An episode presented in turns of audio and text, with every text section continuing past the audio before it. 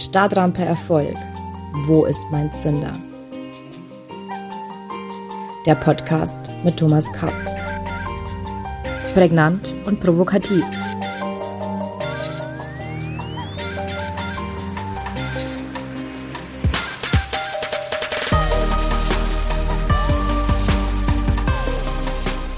Herzlich willkommen allseits. Ich begrüße Sie zu unserer neuen Folge von Stadtrampe Erfolg. Wo ist mein Zünder?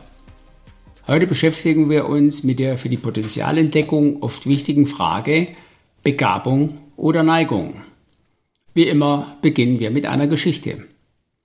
Der Apple-Gründer Steve Jobs sagte einst zu den Absolventen der Stanford University auf der Abschlussfeier, ihr müsst die eine Sache finden, die ihr liebt. Falls ihr diese Arbeit noch nicht gefunden habt, sucht weiter. Zitat Ende. Was bedeutet das nun für unsere Stadtrampe Erfolg?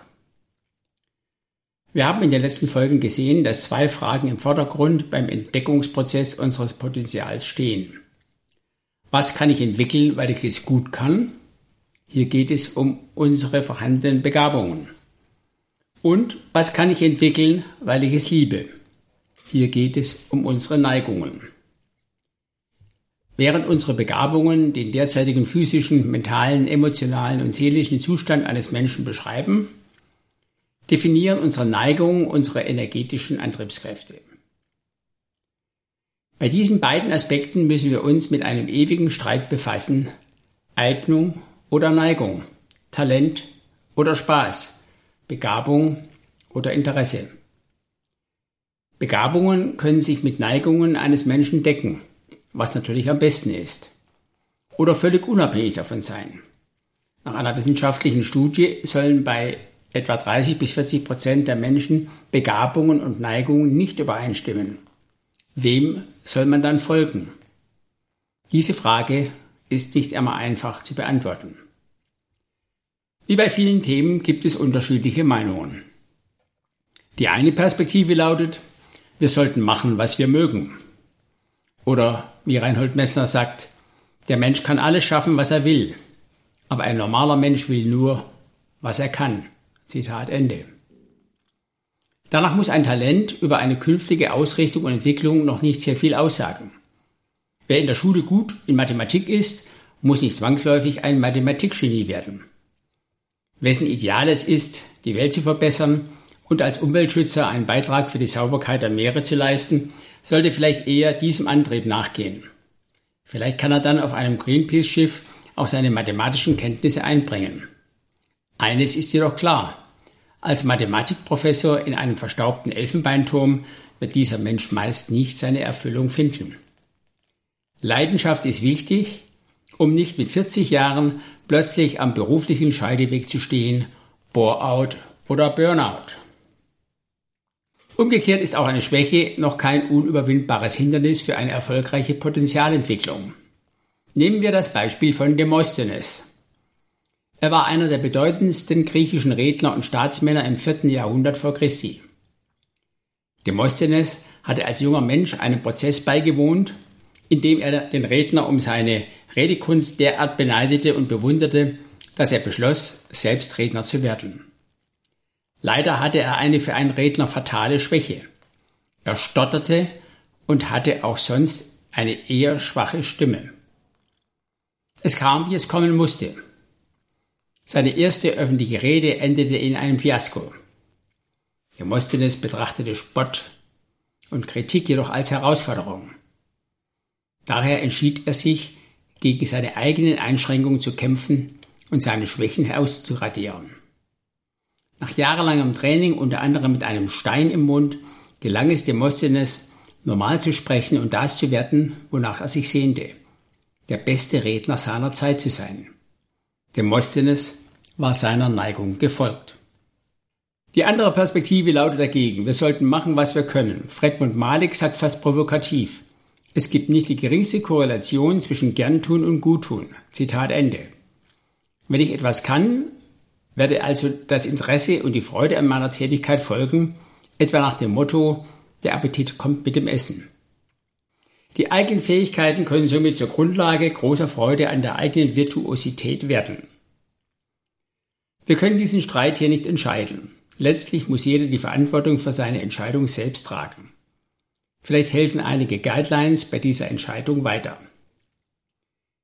Erstens sollten wir immer versuchen, Begabungen und Neigungen zu einer möglichst großen Deckung zu bringen.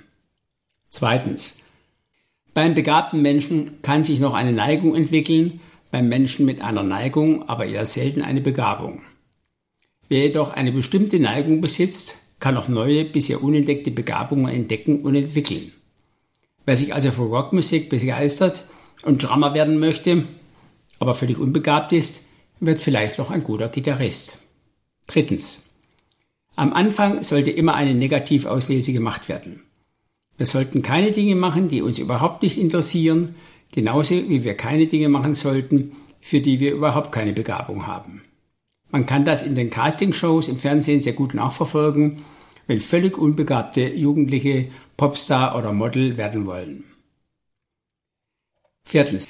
Wer sich seiner Begabung oder Neigung sicher ist, aber an seiner entsprechenden Neigung bzw. Begabung zweifelt, sollte eher mit dem beginnen, dessen er sich sicher ist. Fünftens. Wer weder Begabungen noch Neigungen an sich selbst erkennen kann, sollte dem Rat von Ken Robinson und Tina Selig folgen. Einfach Dinge praktisch ausprobieren und Erfahrungen sammeln. Nichts tun und tadellos abwarten ist die schlechteste Lösung. Sechstens, wer hohe Erwartungen an seine Karriere hat, für den ist es wahrscheinlich wichtiger, seiner Begabung zu folgen. Ob man damit glücklich wird, ist eine andere Frage.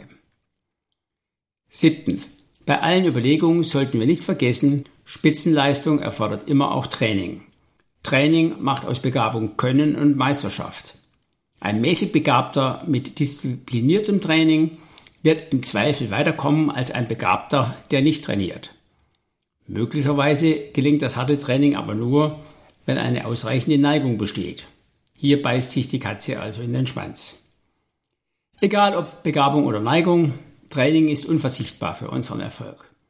Wer mit Training ein Problem hat, für den ist die Frage Begabung oder Neigung möglicherweise nicht die prioritäre Frage. Am besten ist es also, wenn alle drei sich die Hand reichen.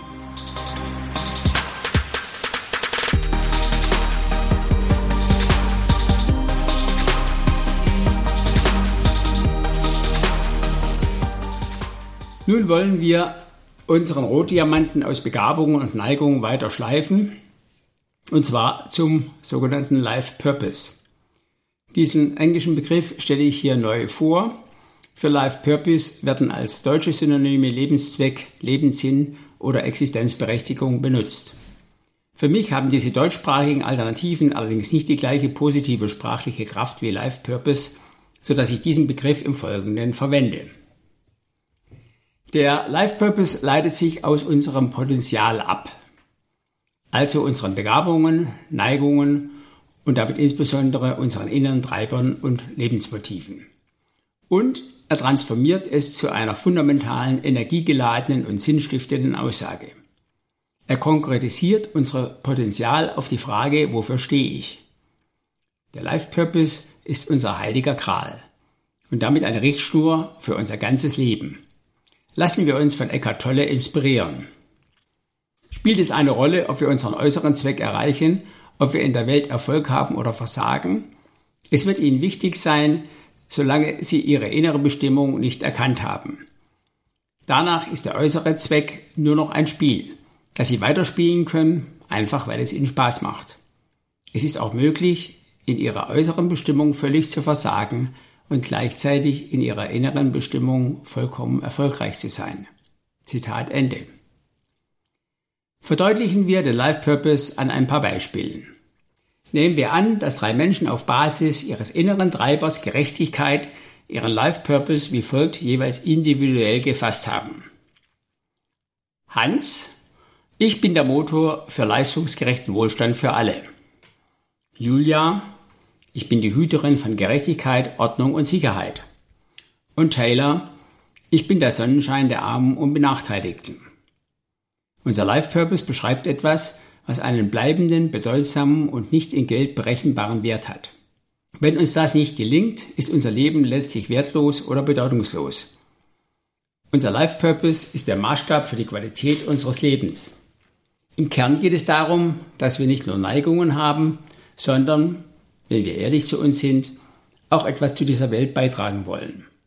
Das muss kein großer Beitrag sein, aber eben ein Beitrag.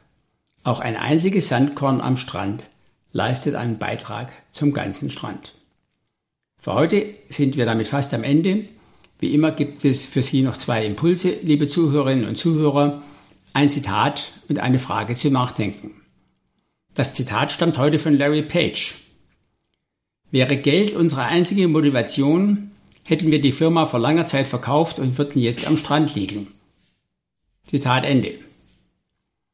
Und die persönliche Frage für Sie lautet, stehen Ihre Begabung und Neigung im Einklang miteinander?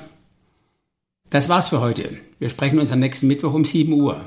Dann sprechen wir darüber, wie wir unser Potenzial entwickeln, nachdem wir es erkannt haben. Bis dahin verbleibe ich mit den besten Wünschen. Ihr Thomas K.